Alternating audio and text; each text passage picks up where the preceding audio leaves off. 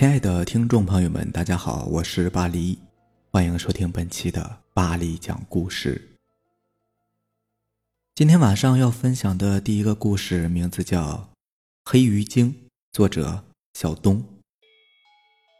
作为农村人，对于清理河道肯定是不陌生的。我们这里的小河肩负着数千亩地的灌溉工作，为了不影响庄稼的正常打水及排水，我们这里。每两年都会清理一次河道。每一次清理河道，村民都是最开心的，因为清理河道之前会先把河里的水排掉，当然并不能彻底的排干净。但是等清理河道的挖掘机在河里清理杂物的时候，河水都会流向清理过的地方，而露出来的淤泥上则会有大片的鱼在跳跃。这个时候，就是在旁等待多时的村民。大显身手的时候了。我们得到了确切的消息，明天早上就开始清理河道。我、贝贝、大瑞三个人准备了一个下午，做好了抄网，每个人都提着一个大桶，准备迎接明天的战斗。第二天早上七点多的时候，我们才赶到河边。本来以为我们来的够早了，没有想到挖掘机都已经开始工作了。旁边也围了不少的村民，看他们笑眯眯的样子，估计收获都不小吧。我们赶紧准备上前去捞鱼。挖掘机是直接在水不多的河中央清理的，一边清理一边往前走。每次挖掘机清理的时候，就是我们捞鱼的时候。只不过我们的竹竿短了一些，哥几个不讲究那些了，一个个脱了鞋，直接就下了水。反正河水也不深，我们就站在水边捞鱼。不一会儿的功夫，就捞了一小半桶。随着挖掘机的前进，我们也慢慢的跟着。这个河水好像慢慢的变深了，而我们的鱼也捞了大半桶了。我们三个人提着鱼上了岸，准备在岸边再捞。因为现在鱼多了，在下边鱼总是跳出桶外。不过这么多已经吃不完了。其实这么多的鱼提回家根本就吃不完的。然后父母就会这家送一点那家送一点把它们全部分掉。我觉得我们当时就是体验捞鱼的那种感觉，真的很爽。如果不出现后面的事情，我想可能会更爽吧。挖掘机不停地前进着，只是水却慢慢的多了起来。开始的时候，水只是漫过履带十几公分，现在都已经快要看不到履带了。挖掘机不敢再往前走，只能停在那里看看什么情况。我们就更好奇了，挖掘机前面的水。明显就不一样高，但是水却不流动，真他娘的奇怪啊！村民们议论纷纷。挖掘机的驾驶员试探着用挖掘机的爪子扒了一下前面的水，不知道是什么东西碰到了爪子上边，挖掘机在水里边一震，有点向前倾斜。没等我们反应过来，挖掘机前面的浑浊的水里，不知是什么东西在水底下猛地往前一窜，带起的水花喷了我们一身。水底的黑影很大，突然又停了下来，然后水面翻起一阵波浪，和冒出了大片的泡泡。这泡泡一路移动着往挖掘机的方向过去。挖掘机现在已经倾斜了，驾驶员都傻眼了，眼看着冒泡的东西离自己越来越近，挖掘机驾驶员还傻坐在那里。我们和村民早就看呆了。挖掘机的老板不知道什么时候过来的。看到这种情况，于是大喊：“小超，快上车！”小超是挖掘机驾驶员的名字，可是挖掘机的声音太大了，驾驶员根本听不到。这一嗓子倒是把我们这些看热闹的给惊醒了。只见那冒着泡泡的水面一直到了挖掘机的前面，然后停了，恢复了平静。老板赶紧上前喊驾驶员，让他先把挖掘机开上岸。小超这才反应过来。准备从岸边爬过来，刚把倾斜的车身调正，挖掘机轰轰响了两声，竟然给熄火了。小超赶紧发动，但是死活启动不了。正在束手无策的时候，扑哧一声响，挖掘机竟然活生生的又往下陷了一些，溅起的淤泥和脏水喷了我们一身。大家赶紧往后躲远点小超在车里就哭了出来，老板也给惊呆了。扑哧，扑哧。挖掘机慢慢的往下沉，不过这可不是正常的下沉呐，它是突然的下沉一些，然后停顿一下，紧接着又往下沉，就好像有个什么东西在下边拽着挖掘机一般。大家纷纷想到刚才的黑影，可是得有多大的劲儿才能把挖掘机拽动啊？想到这里，一些胆子特别小的人又往后退了一段距离。老板打了个电话，好像是叫什么人过来。这边的挖掘机还在继续下沉，不一会儿，驾驶室都开始进水了。而远处则开来一辆板车，车上还有一辆更大的挖掘机。到了近前以后，也没有废话，直接有人开着大挖掘机就过来了。挖掘机在岸边伸出了爪子，在下沉的挖掘机两边。搅拌了一下，慢慢的往下。突然，岸上的这个挖掘机剧烈的晃动了一下，应该是碰到了什么东西。可是想把爪子收回来却不行了。岸上的大挖掘机竟然被水底的什么东西慢慢的往前拖。驾驶员赶紧挂档，加大油门往后退着，就这样僵持在那儿了。小挖掘机停止了下沉。小超试着发动了一下挖掘机，竟然响了。还好没进水，真是谢天谢地。小超开车往后退着，慢慢的爬上了岸，而这边的大挖掘机则开始有点坚持不住了，越来越靠近河边。挖掘机后面的地面被拖出来一道深深的痕迹，眼看着就要掉下去了。这时候，远处又来一些人，他们拿出准备好的炮竹，在挖掘机边上点燃，伴随着噼里啪啦的一阵巨响，牵扯挖掘机的力量。突然消失不见了，挖掘机猝不及防，快速的倒了回来。还好驾驶员及时刹住了车，没有发生危险。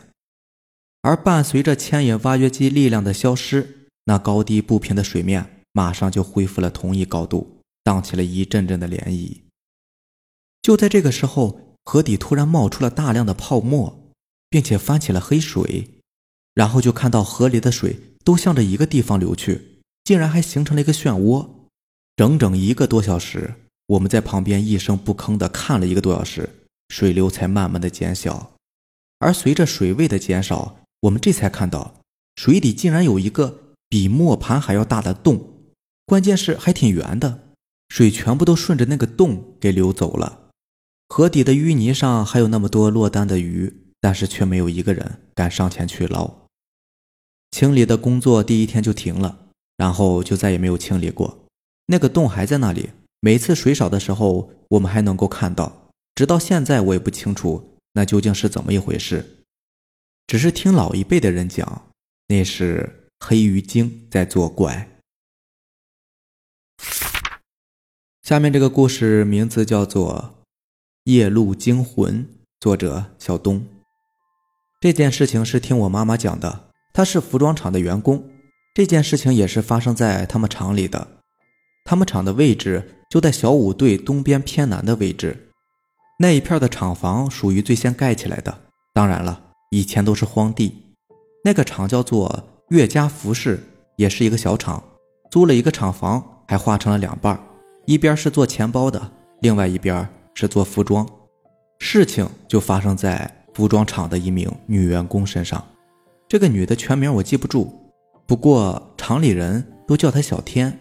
这个小天不是本地人，她还是一位单身妈妈。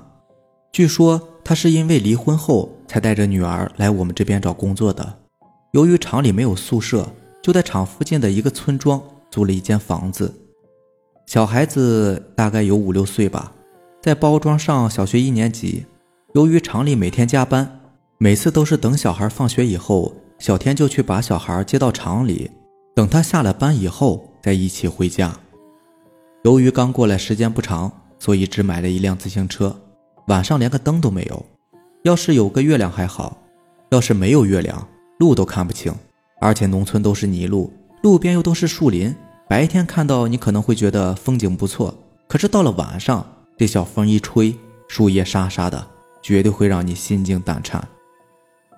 好在小天租的房子离厂里边不算太远，骑车也就十几分钟吧。而且路上还不止他一个人，所以也没有那么害怕。直到那天，厂里第二天要发货了，但是没有完工，于是全厂的员工一起加班，忙忙碌碌，一直到了十一点多，大家才陆陆续续的结束回家。而小天的工序比较复杂，所以他还没有结束。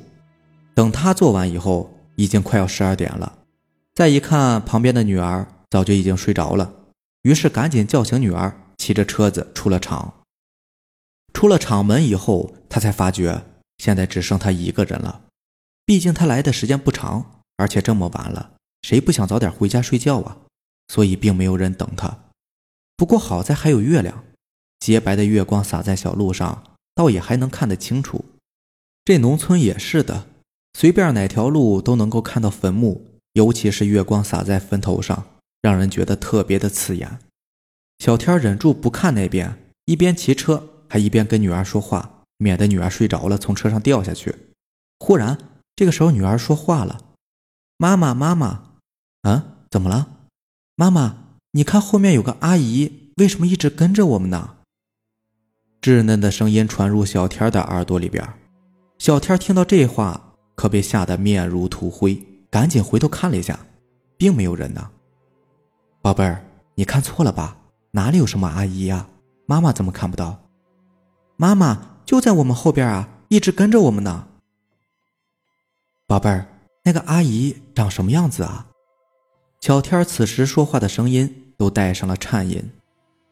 嗯，这个阿姨好奇怪呀，穿着一身白衣服，一直盯着我们看呢。